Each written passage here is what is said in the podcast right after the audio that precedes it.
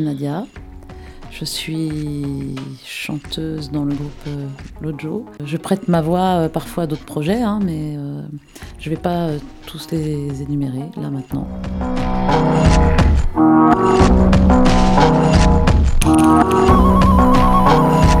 Comment je suis venue à jouer de la musique euh, Ça remonte à très très loin, quoi. Donc euh, je vais pas. C'est quand j'étais petite. Donc euh, à l'époque, qu'est-ce que j'écoutais bah, J'écoutais ce que mes parents écoutaient, c'est-à-dire la musique qui venait du Maghreb. Mais pourtant, je ne parle pas l'arabe, ni le berbère, ni le kabyle, ni quoi, voilà, ni la langue de. Donc je ne parle pas ma langue maternelle. Voilà, donc le déclic, je sais pas, c'est arrivé comme ça. Tout à coup, j'ai, je, me suis mise à chanter, quoi. Toute petite, je me suis mise à chanter. Dès qu'il y avait un podium quelque part, euh, je montais sur scène et euh, je participais à tous les concours de chant euh, possibles et inimaginables. Les mangeuses des démons des hommes, loge rue Saint-Denis ou rue de Budapest, près des gares des capitales et des bordels d'autoroute. Elles sont bulgares ou bien des terres sèches de l'Ouganda, de la jungle de Paris ou venues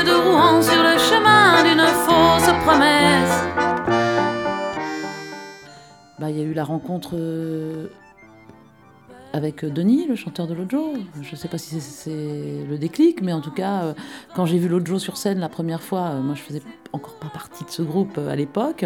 Il y a une, donc, je dirais une trentaine d'années, j'ai flashé quoi. Je me suis, voilà, j'ai trouvé que c'était complètement nouveau. C'était nouveau pour moi. J'avais jamais entendu ce style de musique. De fil en aiguille, euh, euh, j'ai fait les chœurs dans le, dans le groupe et j'ai appris la musique euh, comme ça, quoi. Non, pas que comme ça, parce que quand j'étais au lycée, un ami dont le papa était prof de chorale au conservatoire m'a repéré et m'a entraîné au conservatoire. Voilà, donc j'ai quand même pris des cours de musique et de chant. Elle leur parle de l'enfance, d'une bouteille à la mer.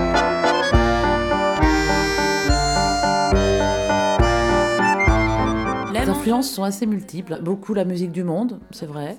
J'aime beaucoup euh, écouter euh, les musiques euh, du Maghreb. Je découvre beaucoup d'artistes, dans- surtout dans les festivals de, de- de- de musique du monde. contre l'oubli et qui danse une valse poignante dans les bois laissés pour l'abandon.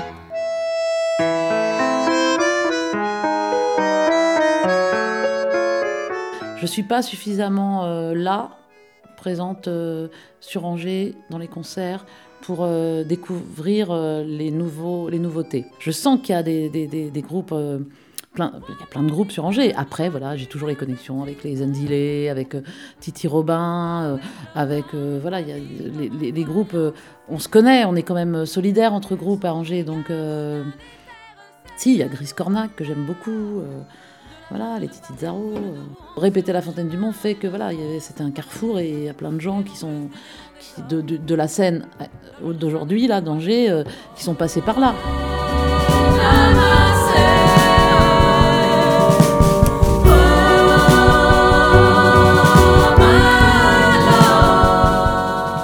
Une recette, t'as déjà la recette. Si tu suis une recette, bah, elle, est, écrite. Un morceau de musique, bah, au départ, euh, c'est une page blanche, quoi. Il a rien. Après, effectivement, là où il peut y avoir des ressemblances, c'est qu'au fur et à mesure, tu rajoutes des ingrédients et tout. Voilà. Tu peux partir d'une ligne de, de Kamel Ngoni, par exemple. Hein, je parle de Kamel Ngoni parce que c'est Yamina qui en joue. Et euh, voilà, quand on travaille toutes les deux, euh, on part souvent euh, d'une ligne de Kamel. Et puis bah, après, tu rajoutes des ingrédients, des petites percus, euh, des, des, des- des chœurs, bon, un chant.